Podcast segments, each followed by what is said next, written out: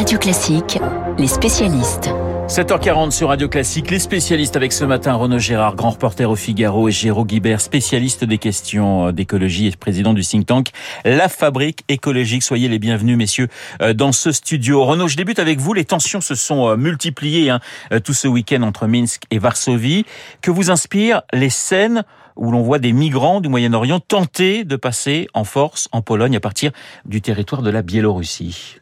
Elles sont pour moi significatives d'une triple impuissance de l'Union européenne. Personne, visiblement, ne respecte plus les lois européennes d'immigration. Vous l'avez dit, on voit de jeunes gens s'attaquer en toute impunité avec des cisailles et des pioches aux barrières de la frontière polonaise.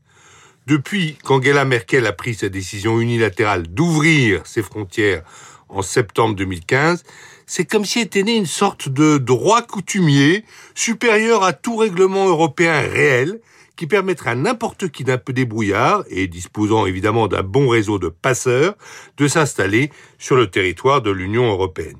Nulle part ailleurs dans le monde on ne voit de frontières aussi laxistes et une telle tolérance face au réseau criminel de trafic des êtres humains. Ah, ça, c'est la première impuissance. Deuxième impuissance de l'Union européenne. C'est la seule organisation au monde à qui des États fassent aussi ouvertement du chantage. En 2020, c'était la Turquie d'Erdogan avec les migrants amenés en autocar devant les postes frontières grecs. Aujourd'hui, c'est la Biélorussie de Loukachenko qui a travaillé main dans la main avec les trafiquants pour amener ces migrants moyen-orientaux sur la frontière polonaise, qui est aussi la frontière extérieure de l'Union européenne. Les 27 pays de l'UE ont eu tout à fait raison, à mon avis, de brandir des sanctions contre les compagnies aériennes qui continueraient à se livrer à ce trafic. Troisième impuissance de l'Union européenne, Renaud? C'est une impuissance institutionnelle. En six ans, depuis les printemps arabes, l'Union européenne n'est pas parvenue à une réponse commune et efficace sur le problème des migrants venant de ces euh, pays orientaux faillis. Elle n'a pas réussi à se décider combien elle en voulait. Aucun, un peu, soit quelques milliers de véritables réfugiés politiques persécutés chez eux pour leurs idées démocratiques, ou beaucoup, soit des millions de réfugiés économiques voyant dans l'Europe une sorte d'Eldorado, Aujourd'hui, chaque pays se repose sur son voisin pour faire le dur travail du refoulement, comme aujourd'hui l'Allemagne qui se repose sur la Pologne. Les frontières, c'est un sujet sérieux.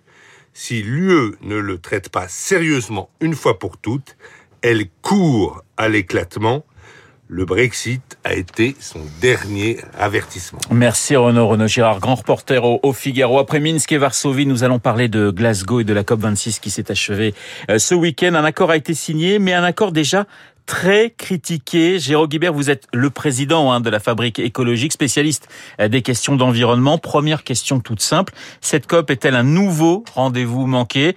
Euh, Alok Sharma, le président de la COP26, a déclaré en clôture, je comprends la profonde déception de nombreux participants et il avait même la larme à l'œil. Il y a une forme de jeu de rôle dans ces COP, et c'est tout à fait normal. Les gouvernements se félicitent toujours plus ou moins euh, des résultats de l'accord. Les ONG et la société civile, de façon tout à fait normale, considèrent que c'est insuffisant. Donc il convient de regarder le texte précis pour formuler un jugement. Et de ce point de vue, euh, reconnaissons que le contenu du texte n'est pas satisfaisant, c'est-à-dire que nous ne sommes pas sur la trajectoire de 1,5 degré euh, tel que les accords de Paris le prévoyaient, et que ça c'est tout à fait préoccupant. Il y a quand même quelques éléments positifs qui conviennent de signaler, et je dirais le principal, c'est la poursuite du processus euh, de COP.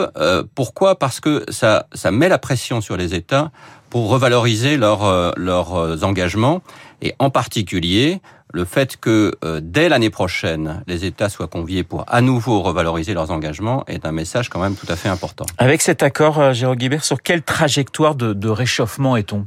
À l'entrée de la conférence, nous étions, euh, plus exactement au moment des accords de Paris, nous étions à moins à plus 3,2 degrés.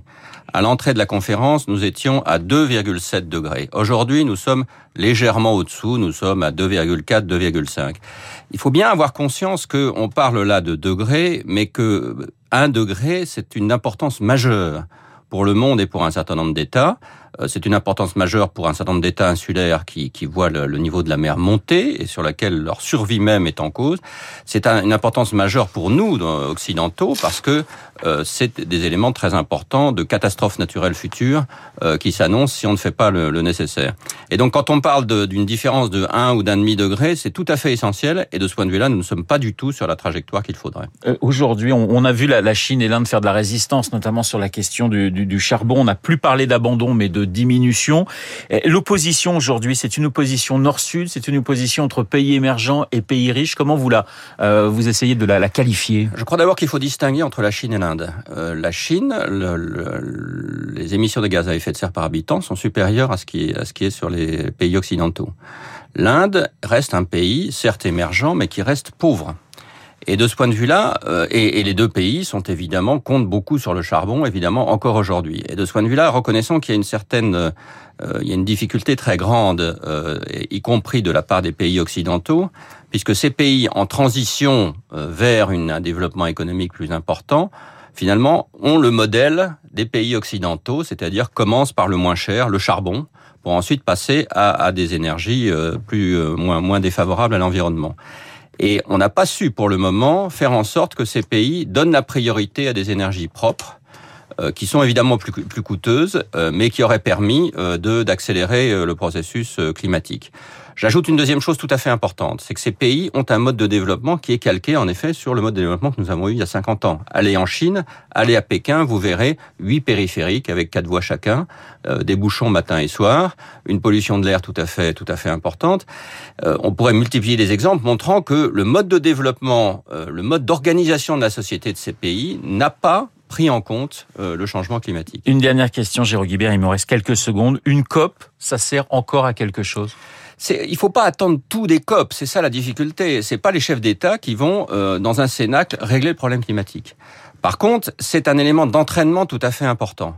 Et de ce point de vue-là, c'est important que ce processus se poursuive parce que ça met la pression, encore une fois, pour les États euh, pour qu'ils fassent quelque chose. Ouais. Mais c'est bien les États qui, au bout du compte, font les choses et, et, et assurent la transition ou n'assurent pas. Rendez-vous dans un an donc en Égypte. Merci Jérôme Guibert, le président de la Fabrique écologique, dans les spécialistes matin avec Renaud Girard. Dans un instant, le journal imprévisible de Marc Bourreau, hommage à un très grand acteur. Si je vous dis Quai des Brumes, un Saint-Jean hiver, le clan des Siciliens, vous me répondez bien sûr Jean Carmen. Jean, non, Jean Gabin, pas Jean Carmé. Un mauvais point pour Jérôme Guibert. Jean, Jean Gabin, t'as de beaux yeux, tu sais. Eh bien, c'est dans deux minutes avec Marc